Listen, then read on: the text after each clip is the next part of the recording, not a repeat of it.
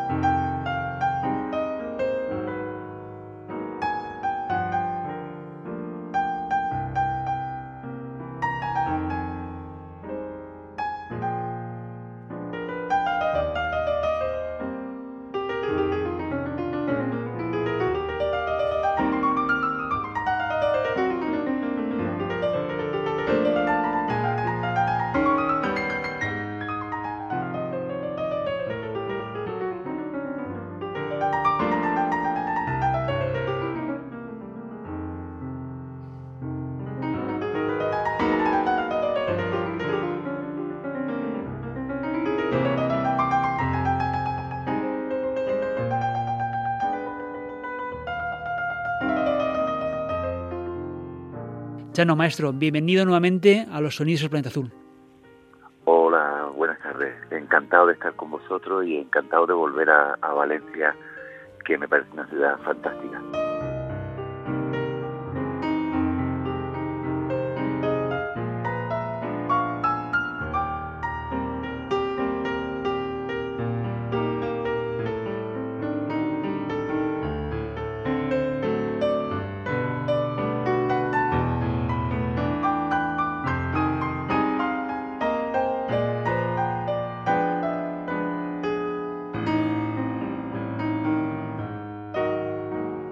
Chano Domínguez va a estar en Valencia ofreciendo dos recitales especiales recorriendo 40 años de carrera, nada más y nada menos, Chano. Eh, pues mira, sí, en realidad eh, he hecho una celebración este verano en el Café Central en Madrid, donde, donde he hecho 56, o sea, 28 días, 56 shows eh, seguidos y con seis formaciones diferentes eh, de las que yo, de proyectos que yo he hecho a lo largo de mi carrera. Ha sido, la verdad, algo para mí muy especial, muy especial, poder estar cada día con, tocando y cada, cada semana con músicos diferentes y con una música diferente que yo había compuesto, que había arreglado, que eh, eh, ha sido para mí muy, muy bonito, muy bonito. Y, y como dice la canción, 40 años no es nada, ¿no? o 20 años no es nada, en este caso 40. Y en la anterior ocasión eh, hablábamos contigo, lo hacíamos desde Nueva York y nos contabas que habías editado un disco donde estabas mm, tú con el piano solo. En este caso es todo lo contrario, ¿no? Es la música es compartir y en este caso más que nunca. Cómo no, cómo no. La verdad es que en este mes pasaron por el escenario del Central tocando conmigo eh, más de una veintena de músicos eh, y, y se tocó mucha música. Yo creo que eso, eso, eso es lo que lo es lo importante al final, ¿no? Que es lo que qué es lo que tú haces, como eh, qué le das, qué le das a, la gente que viene a, escucharte, ¿no? Y, yo estoy muy contento de, de, haber contado con, con todos estos músicos que han ido viniendo a tocar conmigo.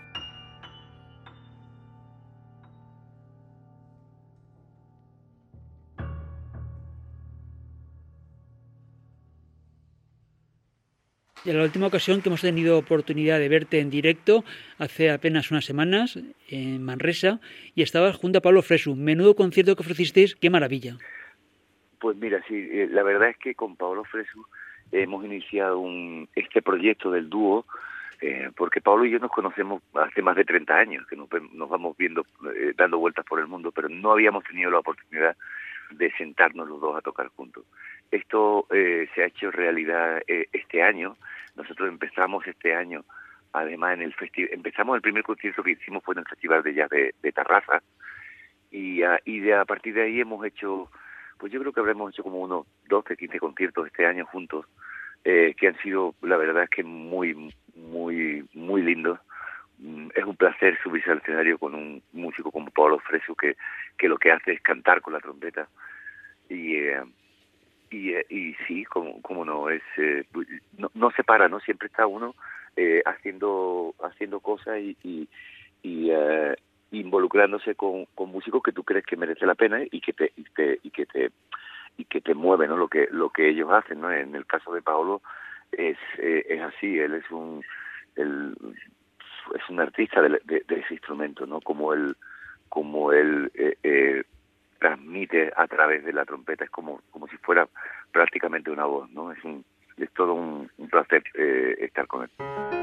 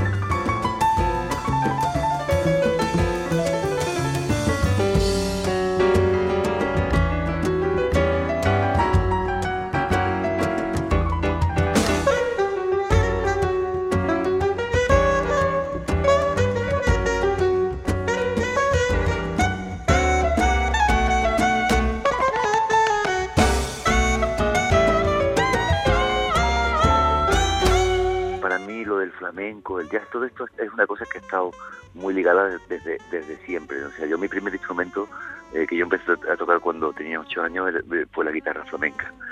El primer grupo que tuve eh, en los años 70, que es el grupo CAI, era un grupo que estaba influenciado por el, por el rock sinfónico que oíamos en esa época, pero también estaba ya, ya eh, yo tenía también desde siempre, desde, desde esos principios, esa necesidad de improvisar, ¿no? La improvisación y la creación en el momento me parece algo muy único y, yo recuerdo que ya con el grupo CAI ya que, queríamos improvisar con el lenguaje que teníamos entonces, ¿no?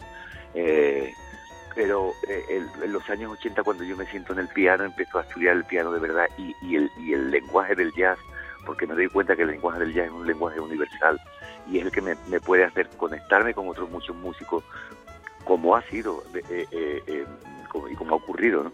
Entonces, mm, pues sí, para mí el, los años 80 fue un momento de, de, mucho de mucho trabajo, de mucho encontrar el camino por el que quería por el que quería seguir. Pero, pero no es que ya a mí se me ocurriera lo de mezclar los ritmos del flamenco con, el piano de jazz, no, porque ya desde el grupo KI ya tocaba con los ritmos del flamenco, yo tocaba la guitarra, ya conocía esos ritmos y es algo que viene conmigo desde siempre. Quiero decir, el hecho de que yo toque la música que toco es una consecuencia de, toda, de todas mis vivencias, de todas mis experiencias, ¿no? Y, es lógico que, toque con los ritmos del flamenco porque he nacido en Cádiz y, mi primer instrumento fue la guitarra flamenca. Y es creo que también es lógico que, toque eh, la jazz porque es la, es la música eh, eh, libre del siglo XXI, del siglo XX, y yo creo que seguirá siendo del siglo XXI. Entonces, eh, bueno, un poco por ahí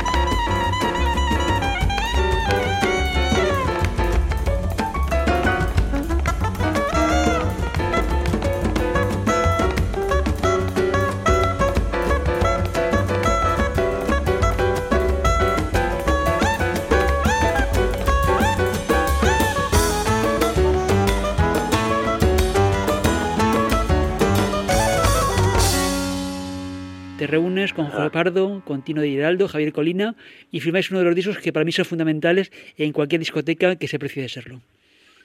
Pues sí, la verdad es que el trabajo que, que, hicimos Jorge y yo, eh, sobre todo de, sobre todo Jorge, porque Jorge fue el que me propuso hacer e-, ese trabajo y él era el que tenía más datos sobre la música de Paco de Lucía, sin duda ninguna, porque llevaba tocando con él en ese momento pues casi 20 años.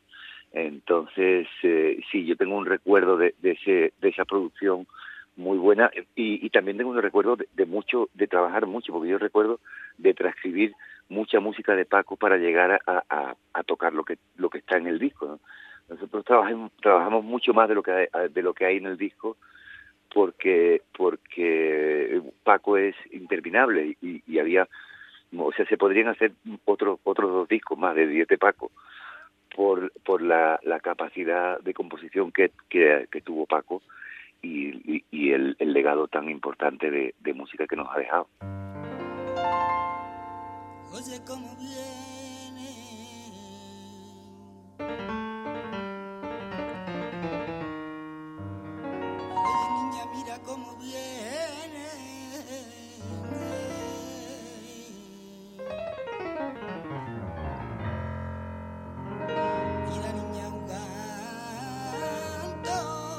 Por fijar hitos en tu, en tu carrera.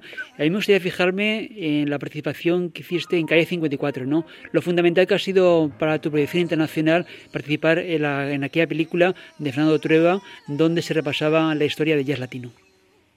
¿Cómo no? Yo siempre digo que en mi carrera hay un, hay un, punto de inflexión y es, y es precisamente ese momento, cuando, cuando Fernando Trueba hace Calle 54 y cuenta conmigo para la película Eso, eh, sin duda ninguna, me, me ofreció una proyección internacional mucho más grande de la que yo tenía hasta ese momento. Pero tengo que decir que también a los músicos americanos que participaron en la película eh, eh, se le amplió esa proyección internacional y empezaron a venir a Europa, empezaron a venir a España, Francia, Italia a hacer conciertos cuando anteriormente casi que nunca habían venido. Con lo cual yo creo que, que Fernando Trueba nos, nos hizo a todo ahí un, grandísimo homenaje, un grandísimo favor, eh, haciendo esa película y poniéndola en los cines y, creando esa expectación que, que se creó eh, con toda la música que él eh, enseñaba en esa película. Como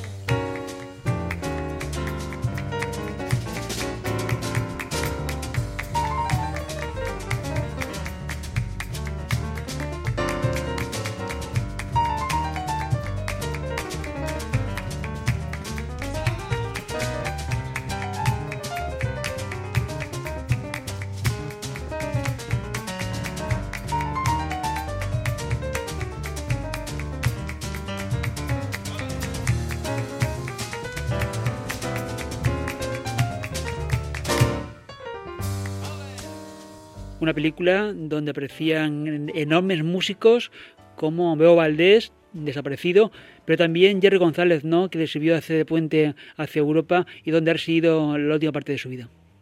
Cómo no, cómo no. Yo tengo que decir que eh, yo conocí a Jerry un año antes de hacer la película, yo lo conocí en Miami. Hicimos, fue la primera vez que tocamos juntos en el año 99. Eh, y después eh, he tenido la, suerte de, tocar con él mucho.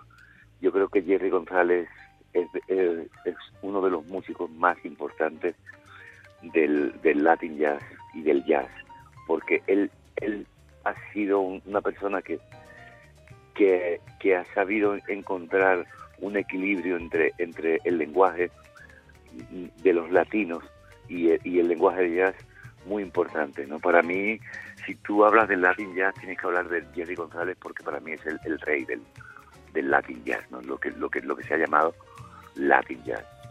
Yo he, mm, tenido la, la suerte hace una semana, menos de una semana, de estar tocando en su memorial en, en Nueva York, en St. Peter's Church, allí en Manhattan se hizo una celebración muy emocionante, muy emocionante, donde esa iglesia se, se llenó hasta arriba, a tope, de toda la comunidad latina neoyorquina. Y, uh, y, y, bueno, y ahí podías ver, o sea, gente que pasaron por allí desde Winton Marshall y Jennifer López, eh, que, o sea, no sé, pasaron, eh, aparte de toda la Fania, toda la, todos lo, la, los músicos eh, latinos que, que, están en Nueva York, todo el mundo rindiéndole un homenaje a, al gran maestro Jerry González. ¿no? Eh, Jerry estará con nosotros por siempre y, yo eh, creo que, o sea, para mí ha, sido todo un, honor poder haber conocido a Jerry y haberme acercado a él y haber tocado con él.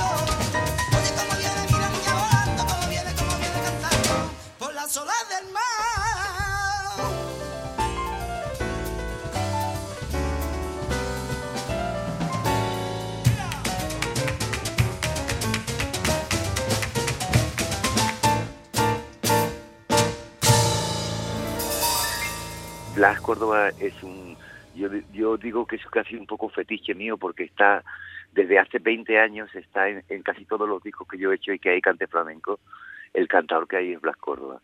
Eh, es, eh, es un, músico muy, muy, muy, con mucha tradición, con mucho conocimiento de lo que es el cante flamenco y de lo que es, y de lo que es eh, esa esa música, esa manera de, de, vivirla y de, y de, sentirla, pero también es un músico muy abierto, tiene un oído absoluto y es capaz de, de transformar en, flamenco cualquier melodía que coge. ¿no?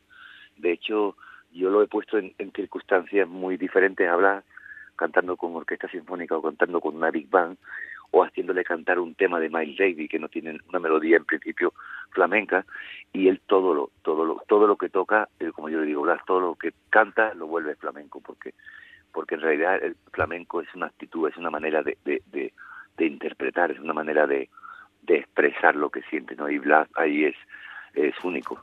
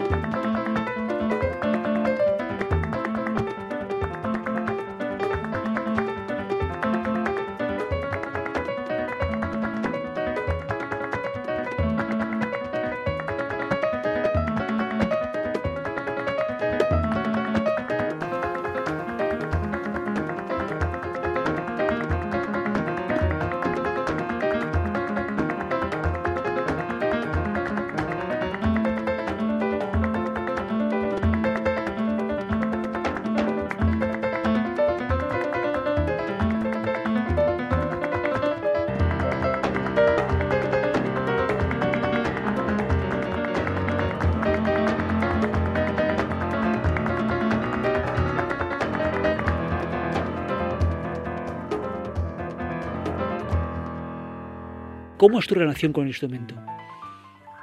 Bueno, el piano ya ves, el piano es, eh, es uno de los eh, instrumentos más señoritos que hay. Tú date cuenta que si tú tocas la guitarra o si tú tocas eh, la trompeta o el violín o el, o el violonchelo, son instrumentos que tú los coges, los abrazas, te los llevas, te, te puedes ir en medio del campo a tocar con ellos el piano, el piano es un, es un dandy, es un señor que está además siempre arreglado de frac, siempre perfecto, que se está riendo de ti porque cuando hablas el teclado es como una risa muy grande y te está como retando diciendo, eh, tócame, a ver si, si eres capaz, ¿no? Y, y, tienes que ir tú a rendirle pleitesía, o sea, la relación del pianista con el piano a, veces de casi de amor-odio porque porque yo quisiera poder tener un piano debajo del brazo y poder tocar en cualquier momento, como lo hace un guitarrista. Pero nosotros tenemos que ir al sitio donde, donde está el piano. De todas maneras, te diré que para mí es el, vehículo para de expresión para, para, para yo contar cómo, cómo me siento. ¿no? Y, uh, ahí, después de, pues de tantos años, eh, empiezo a sentirme que él y yo no nos llevamos mal, que nos podemos tolerar el uno al otro. Casi más que me puede él tolerar a mí que yo a él, porque él siempre ha estado ahí.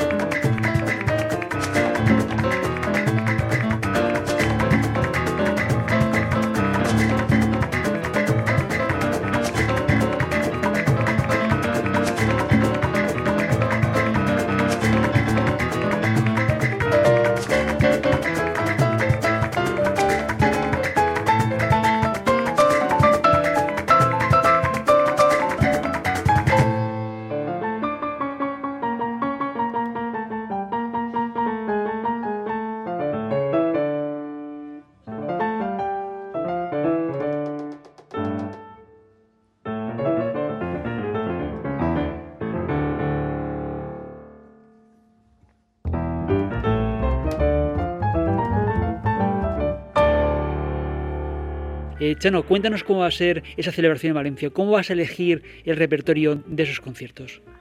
Mira, eh, yo en Valencia voy a tocar en principio eh, algunas piezas a piano solo, pero voy a compartir escenario con un grandísimo eh, violinista que se llama Federico Nazan y que es el, primer violinista de la Metropol, de la Orquesta Metropol. él es un, es un músico completo, es un músico que tiene toda la formación clásica, pero también improvisa y tiene el o sea, y conoce mucho del mundo del jazz. Con lo cual para mí es, eh, es muy agradable, como siempre, subirme y, encontrarme con un reto, ¿no? Un reto como es el, el, de, el de subirme a tocar con un, con un violinista en dúo.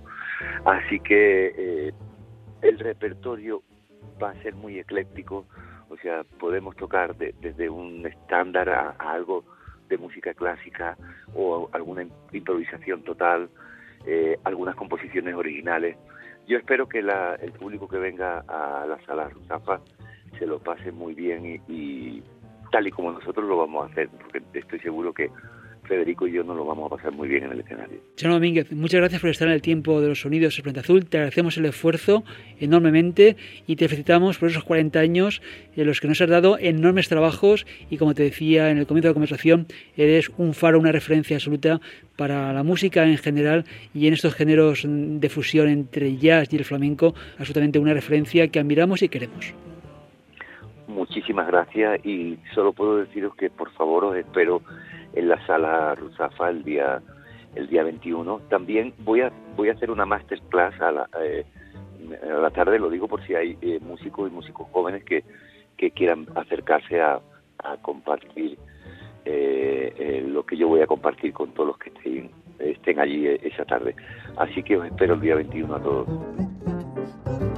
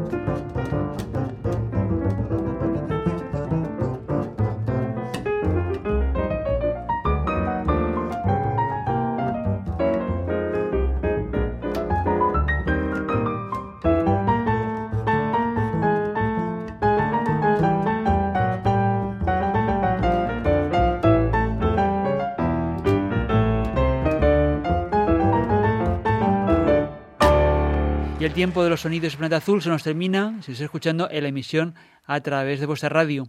Pero si deseas, esta edición la puedes volver a escuchar a la carta cuantas veces quieras en podcast. Recuerda la dirección de nuestra página web www.losonidosdelplanetaazul.com. También búscanos en los perfiles de los sonidos del planeta azul, en las redes sociales Facebook, Twitter e Instagram. Síguenos, deja tus saludos y participa con tus comentarios. Como siempre, reciben al final los saludos de el control y Paco Valiente la selección y presentación de los discos. Nos vamos. Hasta una próxima edición de los sonidos del planeta azul. Salud y mucha música.